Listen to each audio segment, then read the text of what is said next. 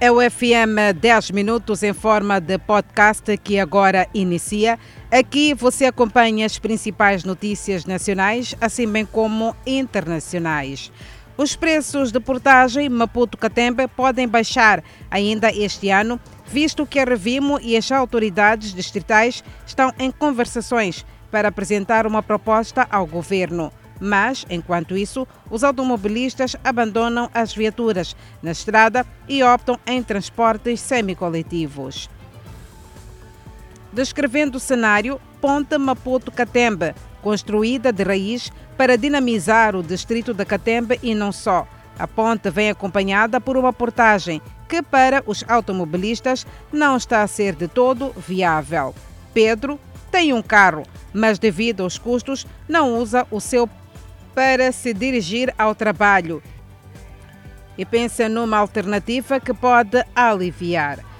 Os cidadãos que vêem as viaturas estacionadas na rua dizem que pode propiciar o roubo de acessórios. A Revimo e as autoridades do distrito estão em concertação para a redução do preço da portagem Maputo-Catembe, a ser apresentada ao governo em breve. Celebra-se hoje o Dia Nacional do Ortopedista. Esta classe diz que continua a enfrentar inúmeros desafios, sendo maior a disponibilidade de meios. José Langa é o primeiro ortopedista moçambicano. Segue esta profissão motivado pela vontade de ajudar um colega militar depois de ter um acidente de viação. E como diz ele, salvou o pé do colega Visto que acompanha o desenvolvimento social deste grupo, não esconde que a classe ainda enfrenta inúmeros desafios. Dona Joaquina está internada há um mês no Hospital Central de Maputo, padecendo de um tumor do fêmur e conta como tudo aconteceu. Não só a Dona Joaquina está internada, igualmente o pequeno Santos, que ao tentar atravessar a estrada, foi atropelado e fraturou a perna. Neste dia, a classe gostava de ver o setor de ortopedia em todos os hospitais do país. O ministro da Saúde reitera que o governo vai melhorar as condições do trabalho. O ortopedista é o profissional especializado na prevenção, tratamento e cura de lesões e disfunções ligadas ao aparelho locomotor humano, que abrange cuidados aos ossos, articulações, músculos e ligamentos. O presidente da República, Felipe Nhusse, disse que continua a contar com Portugal no processo de combate ao terrorismo que tira tranquilidade da população na região norte do país, concretamente nas províncias de Cabo Delgado e Niassa. O presidente português, Marcelo Rebelo de Souza, garantiu que vai continuar a apoiar Moçambique nessa missão. Foi num jantar na Ponta Vermelha, marcado pela presença do presidente de Portugal, Marcelo Rebelo de Souza, e membros do Estado português moçambicano, que Felipe Nhusse sublinhou que o combate ao terrorismo continua a ser um dos grandes desafios. Por sua vez, o presidente português, Marcelo Rebelo de Souza, garantiu que Portugal vai continuar a apoiar Moçambique no combate ao terrorismo. O presidente português destacou ainda o combate à problemática da pandemia da Covid-19. Marcelo Rebelo de Souza garantiu que a cooperação entre os dois países vai continuar a ser consolidada nos diferentes setores. Sob a produção e produtividade, potencialidades agrícolas de que Moçambique dispõe ainda não conseguem travar problemas de insegurança alimentar e desnutrição crônica. Moçambique possui condições agrícolas favoráveis, mas continua a debater-se com problemas de insegurança alimentar e desnutrição crônicas. O facto é justificado pela falta de uma política alimentar sustentável. Celso Correia entende que o estudo sobre os sistemas alimentares em Moçambique rumo à política alimentar nacional espelha a realidade do país. Organizações da sociedade civil que atuam no ramo da justiça e soberania alimentar no país são claras e afirmam que o país pode ser soberano na sua alimentação.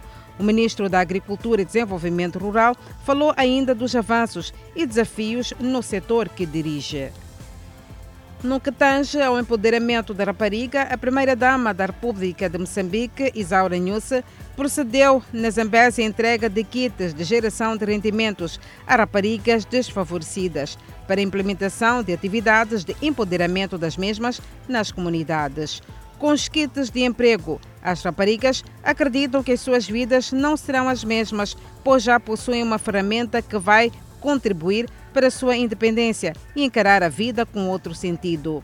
Jurema Dionísio vive com a sua mãe na base da venda de bolinhos no quintal da sua casa.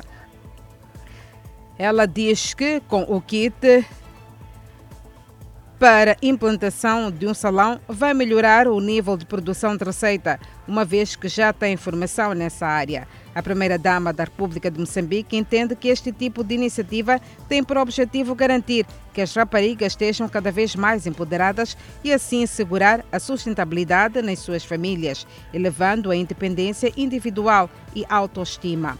As raparigas beneficiaram de kits de pastelaria, agricultura, táxi de motorizada, sorveteria, salão, entre outras.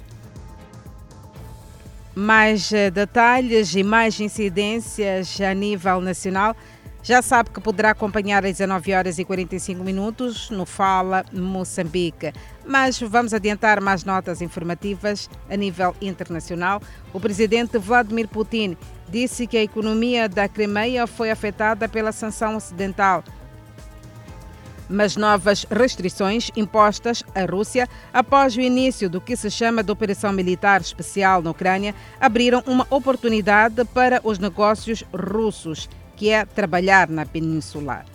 Putin disse que, sem dúvida, o desenvolvimento econômico da península foi afetado pelas sanções ocidentais impostas, entre outras, os bancos, o fornecimento de mercadorias. Mas depois que a operação militar na Ucrânia começou, um novo conjunto de sanções foi ontem na reunião sobre as medidas socioeconômicas de apoio às regiões russas e disse ainda que as restrições contra a Rússia criaram muitos problemas, mas não só problemas, mas também novas oportunidades para os oligarcas. Segundo Putin, há todas as condições para as grandes estruturas empresariais que costumam a ter medo de sanções e agora não têm nada a temer. Agora podem entrar na península, inclusive os bancos, por sinal, e trabalhar na região, continuou ele. O líder russo falava durante uma reunião com altos funcionários do país sobre o desenvolvimento econômico da Crimeia, na véspera do oitavo aniversário da anexação da península. A Rússia anexou a península da Crimeia da Ucrânia em 2014. O presidente dos Estados Unidos da América chamou o presidente russo Vladimir Putin de um bandido puro e um ditador assassino em um almoço do dia de São Patrício no Capitólio. Ele disse que Putin estava a pagar um alto preço por sua agressão. Biden também disse que ia ter uma ligação com o presidente chinês Xi Jinping nesta sexta-feira. A acusação reverbera o que Biden já havia dito na quarta-feira, quando chamou o presidente russo de criminoso de guerra. O Kremlin subiu o tom e classificou a fala do americano como imperdoável, citando que a acusação vem de um país que matou civis em conflitos por todo o mundo.